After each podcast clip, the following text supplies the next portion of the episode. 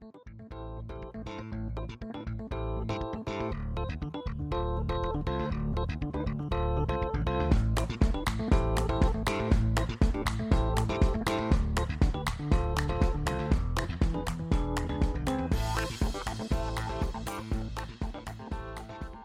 Toujours en lien avec le groupe BNI Lux Capital et l'événement organisé autour de l'éco-responsabilité des entreprises, nous observons aujourd'hui un phénomène qui a le vent en poupe, la voiture électrique et son fonctionnement pratico-pratique. Car il faut charger ces engins, oui, mais comment? Pas toujours si facile de s'y retrouver. L'heure est à la transition, donc les facilités ne sont pas les mêmes que pour une voiture thermique. Et d'ailleurs, cette voiture électrique tient-elle ses promesses?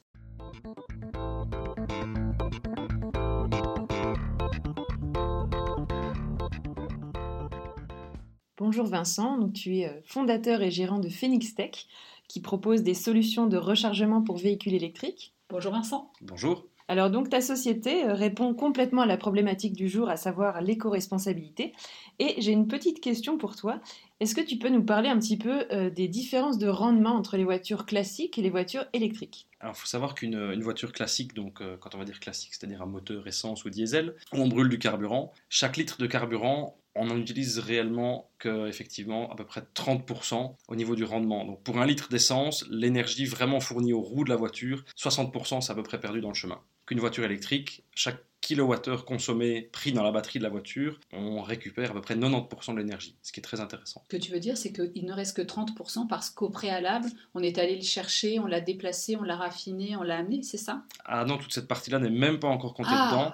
Là, on parle du litre de carburant qui est déjà raffiné, qui est déjà dans le réservoir de la voiture. Ce carburant est brûlé dans, le- dans le moteur et l'énergie qu'on va récupérer de, de ce carburant brûlé n'est qu'à peine 30%. Le reste s'en va dans des frottements mécaniques et en gros dans la chaleur perdue. Ah, très intéressant. Donc tandis que l'électrique, on utilise vraiment complètement, euh, quasiment complètement ce kilowattheure. Sur chaque kilowattheure chargé dans la batterie de la voiture, si on estime une consommation à à peu près 15 kWh par 100 km, à peu près sur ces 15 kWh consommés, à peine 1 kWh est perdu en frottement, en énergie perdue, etc. Donc c'est un excellent rendement euh, à la fin du cycle. ouais. Ouais, effectivement. En parlant de ça, comment est-ce qu'on charge cette voiture? Ah, avec une borne de recharge. Oui, on s'en doute, mais tu nous as expliqué qu'il y avait différents types de charges.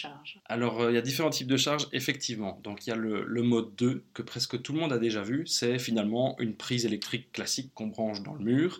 Il y a un câble, il y a un petit appareil au milieu, et puis il y a de nouveau un bout de câble, et on branche ça dans la voiture. Alors, l'avantage, c'est que c'est pratique. La plupart des fabricants de voitures en offrent un avec le véhicule, j'ai bien dit la plupart, et, et que ça se range dans le coffre. Problème, lenteur. Une voiture où il faut charger à peu près 60 kWh, on va mettre une trentaine d'heures pour, une trentaine d'heures pour charger la voiture. Il faut être patient.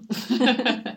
C'est exact. Tu as d'autres, euh, donc les autres types de Alors on arrive du coup au mode 3, qui est la partie moi qui me concerne. C'est l'installation d'une d'une borne de recharge à la maison. Souvent on entend le terme wallbox, donc c'est une borne murale qui du coup peut délivrer beaucoup plus de puissance de charge. Donc une borne classique peut délivrer environ 11 kW de puissance, donc va pouvoir charger le véhicule d'à peu près 11 kWh en une heure.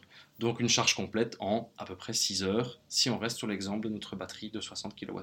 C'est déjà plus honnête.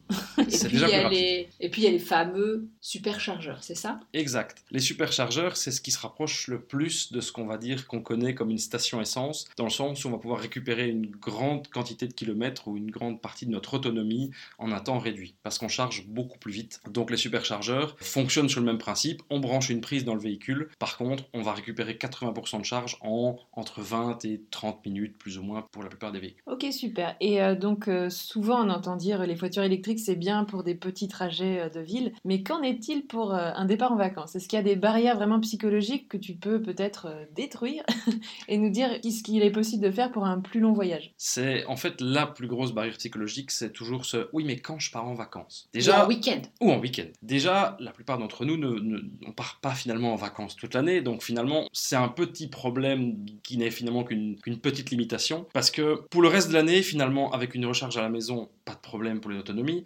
Et du coup, pour cette petite fois, on part en vacances une semaine par an, ou deux semaines ou plus, je vous le souhaite. Il y a des, bornes de recharge rapide, les bornes de recharge DC, dont on vient de parler juste avant, qui est le mode 4, qui souvent sont réparpillées sur tout le territoire européen, où il suffit simplement de modifier son itinéraire ou d'adapter son itinéraire pour passer par ces différents points où on va recharger en une vingtaine de minutes, qui finalement peuvent tout à fait correspondre à la pause, la pause pipi, la pause pour changer les enfants, la pause pour donner la panade, la pause pour, pour s'aérer simplement, parce qu'on recommande de faire une pause après 2-3 heures de route. Donc cet obstacle n'en est pas véritablement un finalement. Et on peut recharger avec, euh, sur le territoire avec la même prise, en fait, c'est compatible pour tous les véhicules? Le, le, but effectivement de, de, de, ça évidemment était de simplifier. Donc l'Europe a effectivement imposé un type de prise qui va être compatible sur la plupart des véhicules et donc du coup qu'on se retrouve en Autriche, en France, en Espagne, les bornes de recharge rapide seront équipées de la même prise compatible avec la très grande majorité des véhicules.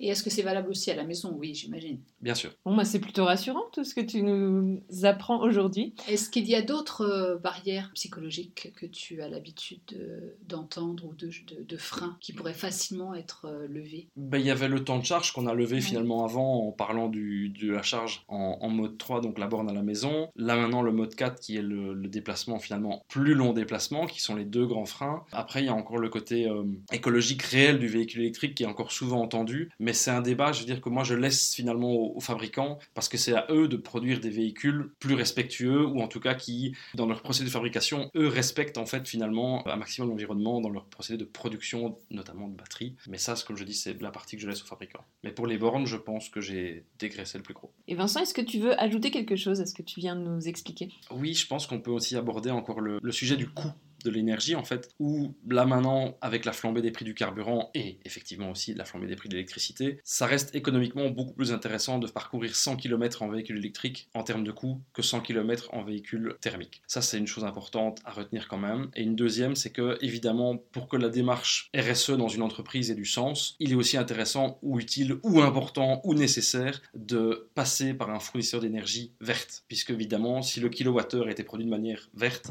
forcément on introduit dans la voiture quand on charge des kilowattheures verts, donc du coup dans la suite de, de la démarche. Voilà. Super, bah merci beaucoup Vincent. Passionnant.